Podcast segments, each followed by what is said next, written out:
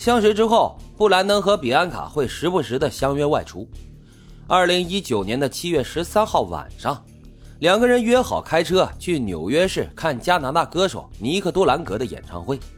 一同参加的还有一个叫做亚里克斯的男孩。亚里克斯跟比安卡呢也是相识于社交平台，在聊天的过程当中互生好感。比安卡还跟朋友说自己对亚里克斯十分的心动，所以这三人出发之前，比安卡还问过布兰登。说想约亚里克斯一起去，如果布兰登觉得尴尬的话，他可以不用去。布兰登呢，则是耸了耸肩，表示自己并不在意。就这样，三人一同去看了这场演唱会，并且在演唱会当中，比安卡还亲吻了亚里克斯。也许就是因为这个吻，布兰登原本的绅士模样也彻底的打破了。因为亚历克斯不住在尤提卡，所以演唱会结束之后。他便跟另外两个人分开，自己回家了。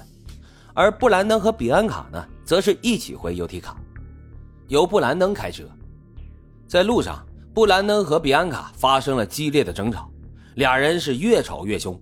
突然，布兰登停下车子，抽出了他藏在车子里面的一把长刀，一刀一刀的砍向比安卡的脖子。布兰登的手机短暂的拍下了他袭击比安卡的瞬间。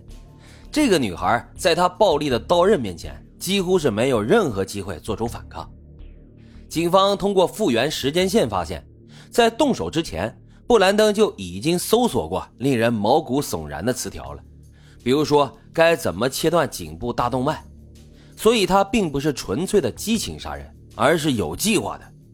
比安卡被他几乎斩首，失去了宝贵的生命。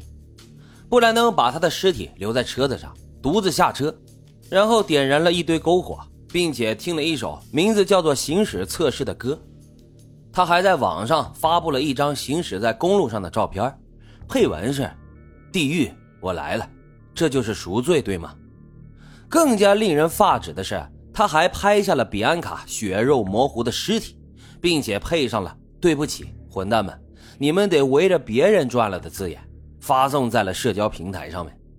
不仅如此啊。他还抛下了一些更加冷血的发言，包括对比安卡本人的辱骂，对亚里克斯的辱骂，甚至还没心没肺的为另外一个无关的油管博主引流。除了拍照，布兰登还曾经架起了摄像机，录下了比安卡咽下最后一口气的过程。他试图将这个视频发布出去，但是呢，却没能通过审核。但那些血淋淋的照片却在各大社交网站上面炸开了锅。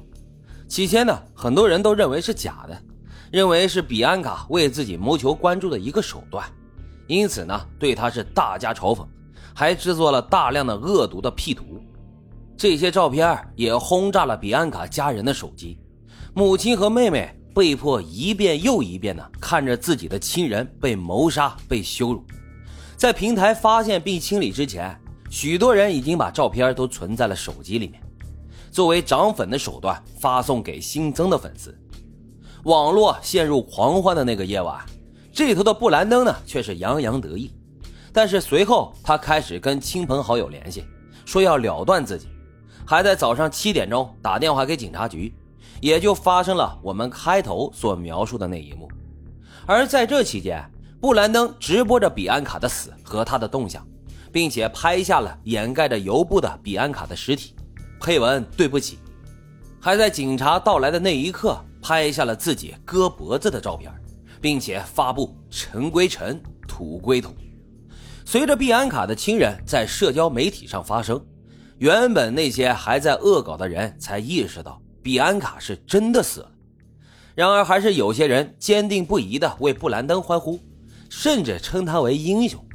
这群人呢，也被称为非自愿的独身主义者。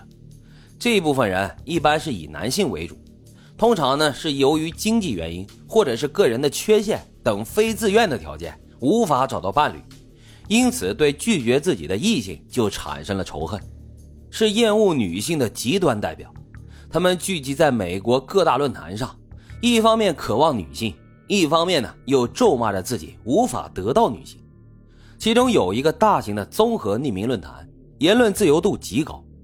在网络上寻求共鸣者的过程当中，比安卡曾经也来过这里，并且发布过一些照片。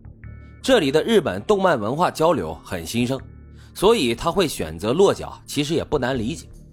但是十七岁的比安卡并不知道，他的出现在这个女性稀少的地方引发了过多的关注，许多男性开始注意到了他，其中就有着极端者对比安卡做出了人身威胁，包括要跟踪去他家里面，要杀了他的家人等等。在这种极端痴迷和极端怨恨的氛围当中，根据警方调查，比安卡已经至少被这些人骚扰了两年。